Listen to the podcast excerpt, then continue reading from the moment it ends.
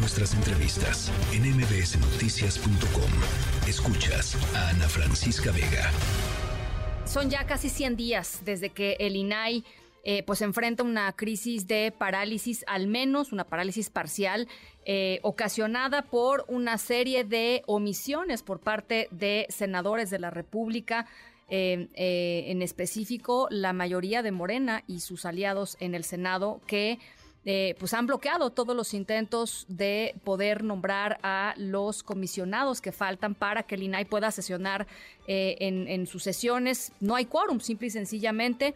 Desde entonces, pues imagínense la cantidad de medios de impugnación que han sido interpuestos por la sociedad, por gente común y corriente que quiere saber cosas, cosas eh, que tienen que ver con información pública y que se les niegan las instituciones eh, los sujetos obligados, como se les conoce, las secretarías de Estado, en fin, les niegan la información ponen un recurso y el INAI simple y sencillamente no puede resolver, no puede obligar a estos sujetos eh, obligados a que respondan pues porque no hay este no hay comisionados para para el quórum. La Suprema Corte de Justicia de la Nación esta semana aceptó dar velocidad, meterle el acelerador al litigio con el que el INAI reclamó al Senado de la República esta omisión para designar a los comisionados em, y pues asumimos que en los próximos días se estaría discutiendo en eh, la Suprema Corte de Justicia y eventualmente nombrando al comisionado faltante para eh, que por lo menos haya quórum. Eh, es, es así el escenario, Julieta del Río Venegas, comisionada del, del INAI. Me da, como siempre, mucho gusto platicar contigo, Julieta.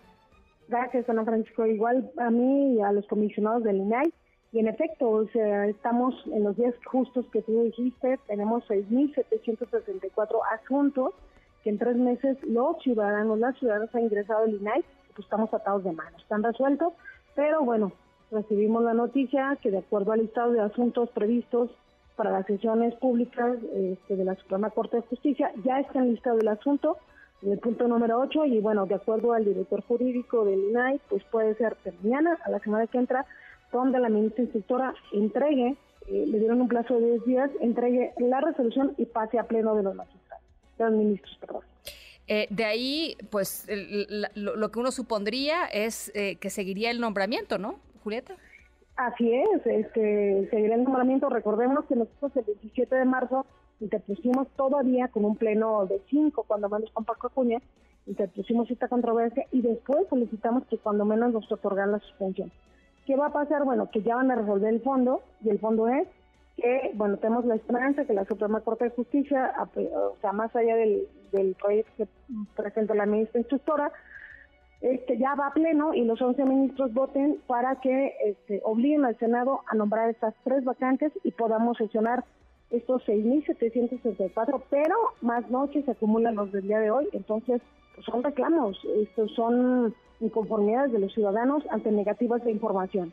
¿Cómo está el ánimo en, el INAI, Julieta? Este, creo que es algo que no te había preguntado, pero me imagino que después de casi 100 días, pues la cosa no debe estar sencilla, ¿no?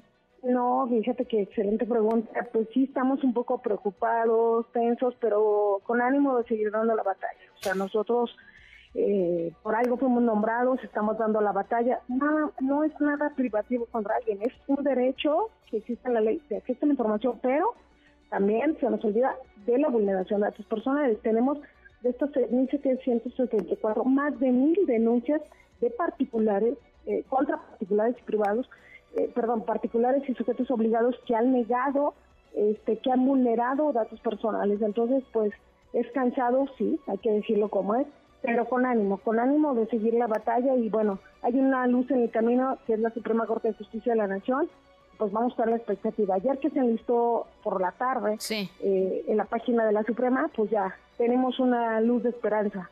Ahora, eh, dime una cosa, eh, por supuesto, y, lo decía hace ratito, el tema es una parálisis parcial, porque no se puede eh, sesionar por falta de quórum, pero hay un montón de cosas sucediendo en el INAI y también no es que hayan suspendido la ley, ¿no? O sea, la ley de transparencia ahí está con las obligaciones que representa la ley de transparencia para muchísimas instituciones en este país.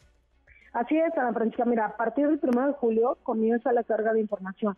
A ver, exactamente, está detenido un quórum, pero no está detenido este derecho. La Constitución ha sido reformada, el 6 y el 16 están vigentes y a partir del 1 de julio comienza la carga en la Plataforma Nacional de Transparencia de manera trimestral. ¿Qué es esto? Bueno, que todo lo de abril, mayo y junio tienen un mes, todos los sujetos obligados en el país, incluyendo la federación, que son cerca de 800 sujetos, tienen que cargar en estas obligaciones este, contratos, este, becas, programas sociales, todo lo que implica en el tema de salud, justicia, educación, todo lo que hicieron estos sujetos obligados durante este segundo trimestre. ¿Qué va a pasar? Pues que en agosto tiene que estar la Plataforma Nacional de Transparencia con esta información y que no haya subido esta información, vamos a una verificación, una sanción. Entonces, seguimos socializando la plataforma, los derechos, la protección de datos personales, eh, mis colegas y yo. El quórum está detenido, pero el derecho sigue y por nosotros seguimos. Vamos a estar muy atentos a la carga de información para que todos conozcan qué hicieron los sujetos obligados en el segundo trimestre del año. Pues claro. me compraron aquí en todo. O sea,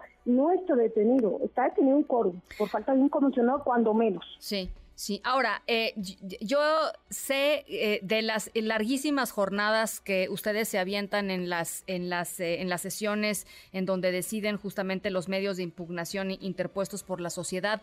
6.627 medios de impugnación. ¿Cuánto rezago es, Julieta?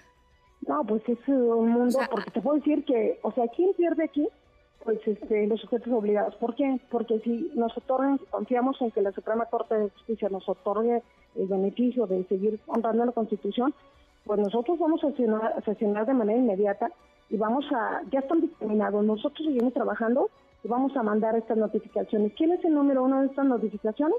De estos seis mil, más de mil, el la Fiscalía. Entonces nosotros vamos a notificar que cumplan, entonces pues tienen que cumplir, serán sesiones maratónicas, pero estamos preparados para ello entonces, pues hay que contestar porque han negado, han clasificado, han ido a esta, esta zona de confort de, decir, ah, pues no, no podemos, no vamos a contestar. A ver, ojo, insisto, es un quórum, pero el derecho sigue vigente y nosotros tenemos la esperanza de que mañana, la semana que entra, nosotros nos den luz verde y podamos sesionar que se obligue al Senado a nombrar a estos comisionados, cuando menos uno, Ana Francisca, y nosotros vamos a sesionar y vamos a resolver. Híjole, pues bueno, este, les mando un abrazo. sé, que ha sido pues muy complicado este tema. Estaremos muy pendientes de la decisión en la Suprema Corte de Justicia de, la Nación. Y, pues sí, me parece muy importante entender los costos institucionales que esta decisión, que ha sido, ha sido una decisión política, Julieta, eh, ha tenido en el, en el INAI. Creo que, creo que es fundamental. Y así como la gente se congregó en torno al INE, me parece que, que, y también hay un movimiento quizá más pequeño, no lo sé, pero eh, habría que congregarse en torno a la defensa de, de, nuestro, de nuestro derecho a conocer la información pública eh, y a través de, del INAI es que se hace esto. Así es, es una es un derecho constitucional, quizá en el INE pues es algo más que todos conocemos, pero el INE tiene los derechos a saber, pero también a proteger los datos. Entonces nosotros estamos con ánimo, es cansado, sí, pero los cuatro estamos con ánimo este, y vamos a dar la batalla. Estaremos informando de manera inmediata la resolución de la Suprema Corte. Esperamos que para bien de este país y pues del derecho del acceso a la información, que no es privativo de nadie, es un derecho que está marcado en la Constitución de 1977. Bueno, pues ahí está. Julieta, muchísimas gracias, comisionada. Así, Ana Buenas tardes. Buenas tardes. Noticias.